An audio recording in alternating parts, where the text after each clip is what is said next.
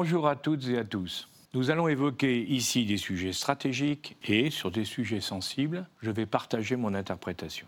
En pleine crise du coronavirus, après avoir constaté l'incapacité de l'Union européenne à manifester la moindre solidarité envers des États membres, neuf pays dont la France ont proposé aux 19 pays de la zone euro de lancer des coronabandes pour aider les pays du Sud très durement touchés par la pandémie. Le principe était simple.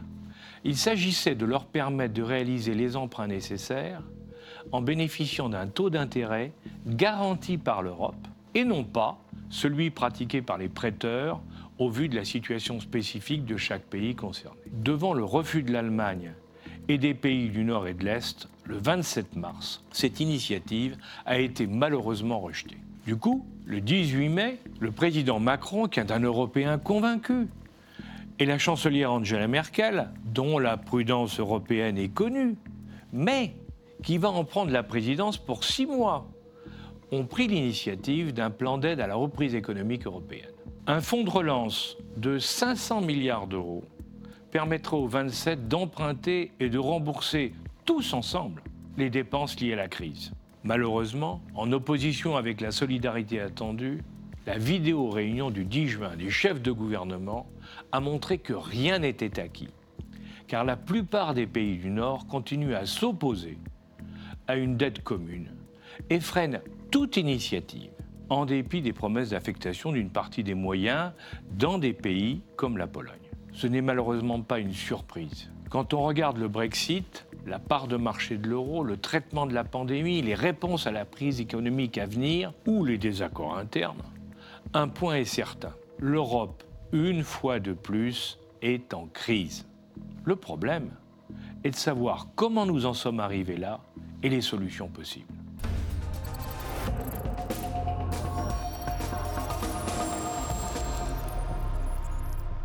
Permettez-moi un petit rappel historique. L'Union européenne, qui comprend aujourd'hui 28 pays, a été créée, comme certains le savent bien, par le traité de Maastricht. Signé le 7 février 1992, il est entré en vigueur le 1er novembre 1993. Il a été ratifié de justesse dans un référendum par 51,05% des Français. Cette Union européenne est issue de la communauté économique européenne qu'on appelait le marché commun, fondé en 1957 par le traité de Rome entre six pays, l'Allemagne, l'Italie, la France, les Pays-Bas, la Belgique et le Luxembourg, pour réaliser une unité économique et politique et garantir une paix durable. Au départ, l'entente entre le chancelier Konrad Adenauer et le général de Gaulle a permis de faire progresser sa mise en œuvre, en dépit de multiples difficultés. Si l'entrée successive de l'Espagne puis de l'Italie n'ont posé aucun problème, l'arrivée de la Grande-Bretagne a cassé la mécanique d'unité progressive, car son objectif exclusif était la création d'une zone de libre-échange économique. Et il faut bien le dire, très individualiste, elle a mené un combat permanent jusqu'au Brexit.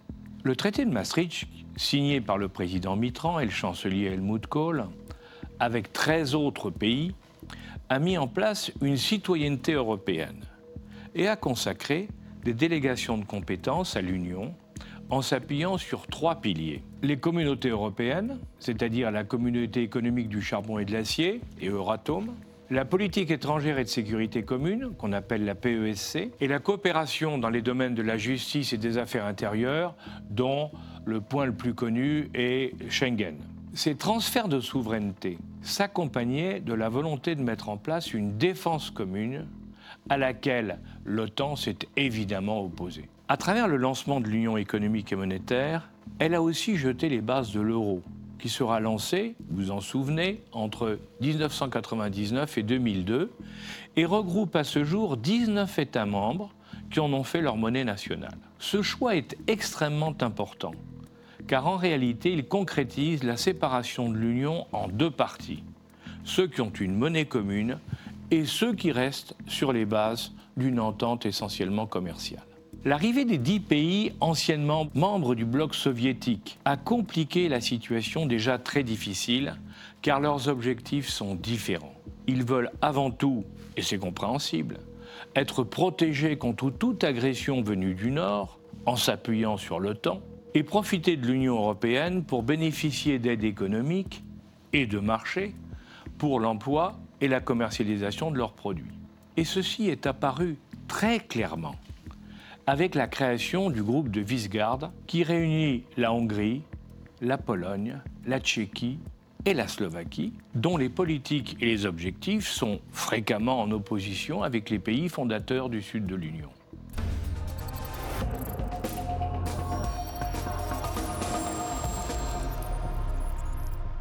Profitant de sa puissance retrouvée par la réunification et la remise à plat de ses fondamentaux par l'ancien chancelier Gerhard Schröder, Angela Merkel a utilisé son efficacité politique indéniable et les capacités industrielles de l'Allemagne pour devenir le pays de référence pour les pays du Nord et les pays de l'Est. Dans le même temps, les pays du Sud ont essayé sans succès de monter l'Union pour la Méditerranée afin de contrebalancer la puissance économique des pays du Nord et de l'Est de l'Union.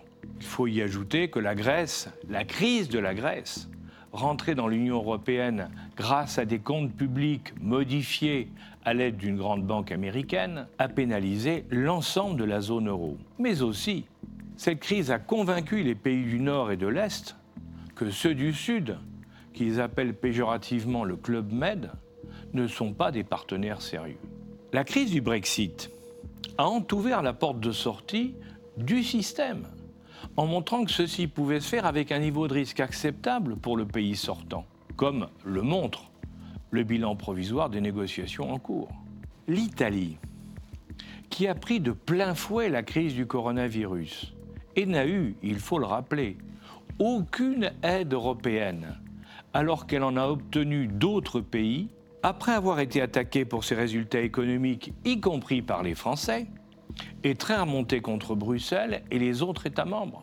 C'est ainsi qu'un sondage a montré que les Italiens considèrent la Chine et la Russie comme leurs meilleurs amis et s'opposent aux pays européens qui les ont laissés tomber. Du coup, devant la menace, la présidente de l'Union, Ursula von Leyen, a présenté ses excuses et la proposition de création du fonds de relance par la chancelière allemande participe de cette volonté de calmer les esprits. Paradoxalement, il faut le dire, ce sont les Chinois qui ont le moins intérêt à la sortie de l'Italie, car ils en ont fait leur terminus dans l'Europe du Sud de la route de la soie et ont besoin d'y bénéficier des conditions européennes, exactement comme les GAFAM américains ont utilisé l'Irlande il y a quelques années.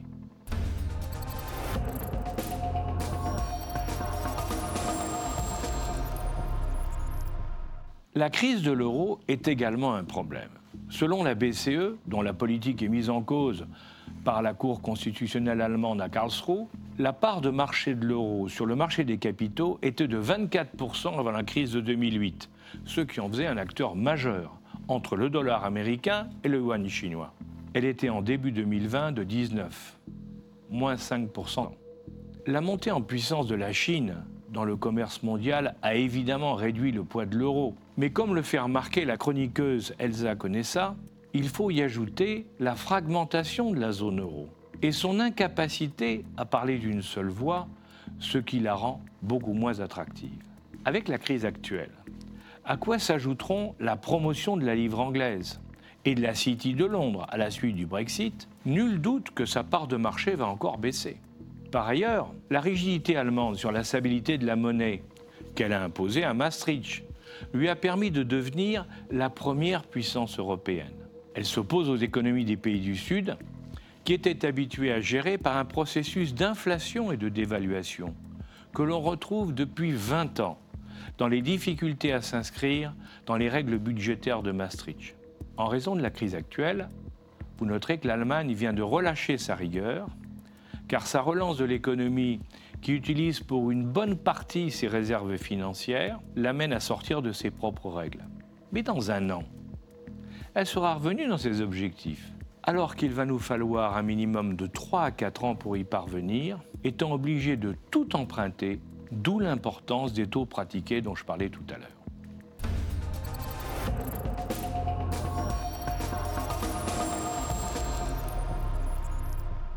Sur le plan défense, l'Union est tiraillée entre l'OTAN, sous commandement américain, qui a tendance à sortir de ses règles d'emploi initiales, et la défense européenne qui permet d'assurer sa souveraineté face aux deux blocs. En réalité, la plupart des États membres ne souhaitent pas investir dans un budget militaire. Ils suivent l'exemple des deux grands perdants de la Deuxième Guerre mondiale, le Japon et l'Allemagne, qui en ont fait la démonstration économique en investissant pendant 40 ans dans leur industrie les 3% annuels que nous consacrions à la défense. À dire vrai, seuls les Français et les Anglais ont maintenu un effort réel de défense depuis la guerre, car ceci leur permettait d'affirmer leur souveraineté au niveau mondial dans le concert des nations. Le président Trump l'a découvert lorsqu'il a demandé une croissance des dépenses militaires dans les pays européens.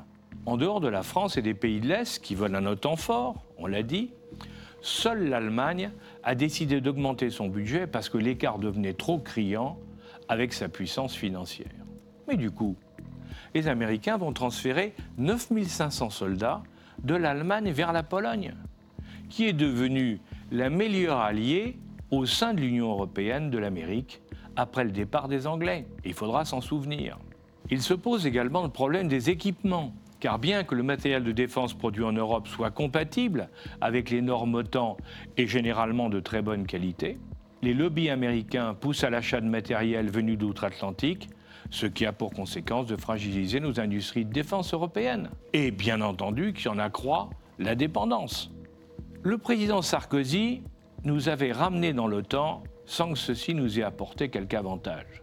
Puis le président Macron a déclaré l'OTAN en état de mort cérébrale. Mais entre nous, la défense européenne n'est pas mieux. En dehors de quelques initiatives médiatiques, il y a peu de mobilisation autour de grands projets. Comme pour le reste, c'est malheureusement trop du chacun pour soi.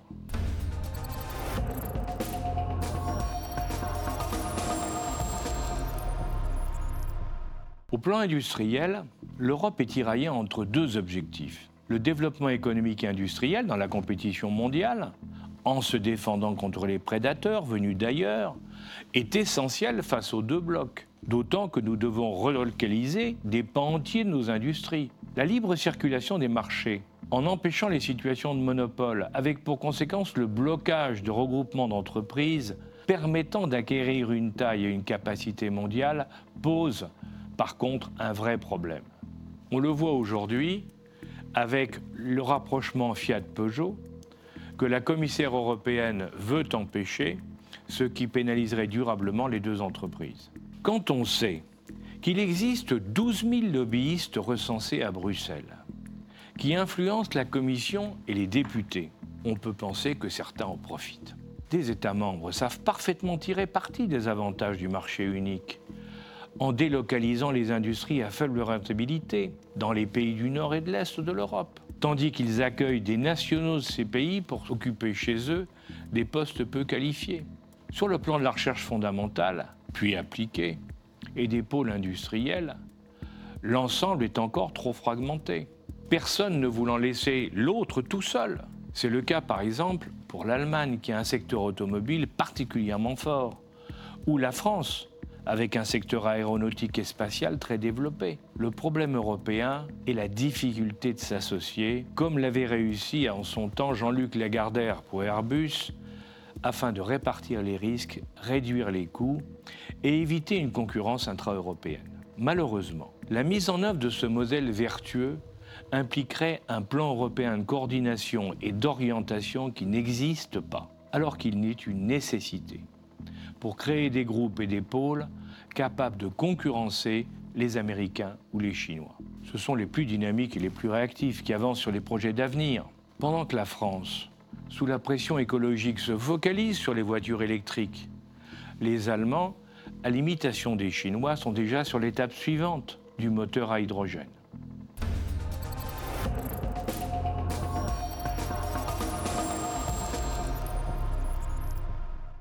Avec la montée du chômage, suite aux conséquences économiques de la crise sanitaire, les pays de l'Est et du Sud vont tenter de bloquer les frontières de l'espace Schengen pour freiner l'immigration. Mais la situation des uns et des autres est à l'opposé, empêchant toute solution consensuelle. Les pays de l'Est sont fragiles et veulent continuer à exporter leur main-d'œuvre dans les autres pays d'Europe, en empêchant la concurrence externe.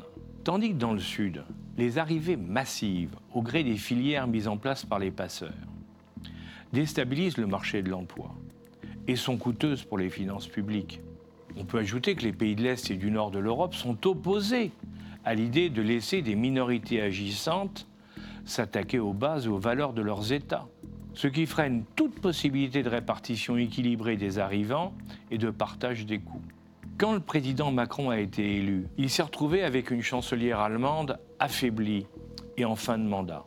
Jeune et profondément européen, il a cru pouvoir prendre le leadership pour imposer sa vision d'une Europe moderne et compétitive. Après avoir brusqué l'Italie et la Pologne, et devant les réactions de certains autres États membres, il s'est retrouvé obligé d'utiliser l'axe franco-allemand.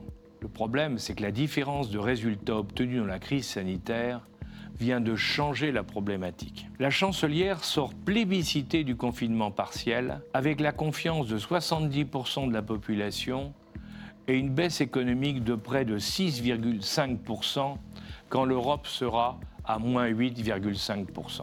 Elle va faire une relance trois fois supérieure à la France, dont une partie est financée grâce à ses réserves dont je parlais tout à l'heure. La France va être, elle, en baisse de 11%, avec un président à moins de 40% d'opinion favorable, qui va de surcroît devoir emprunter la totalité de ses moyens de relance. Une chose est claire, l'Allemagne est devenue le leader incontesté de l'Europe pour de longues années.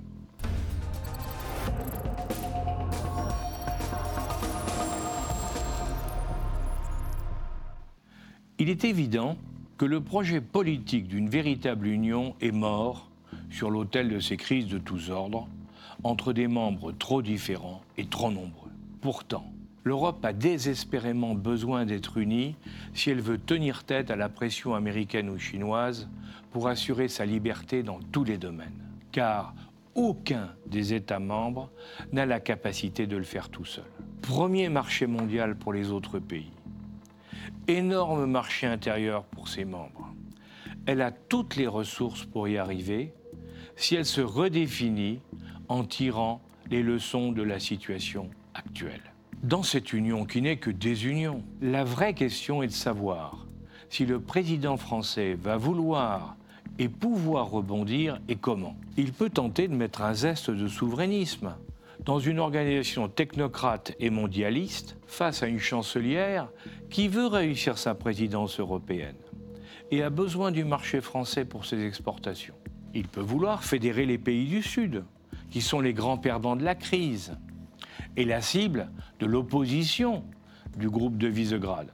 Une Europe reformatée dite à deux vitesses a du sens dans ce cadre-là face à la situation actuelle.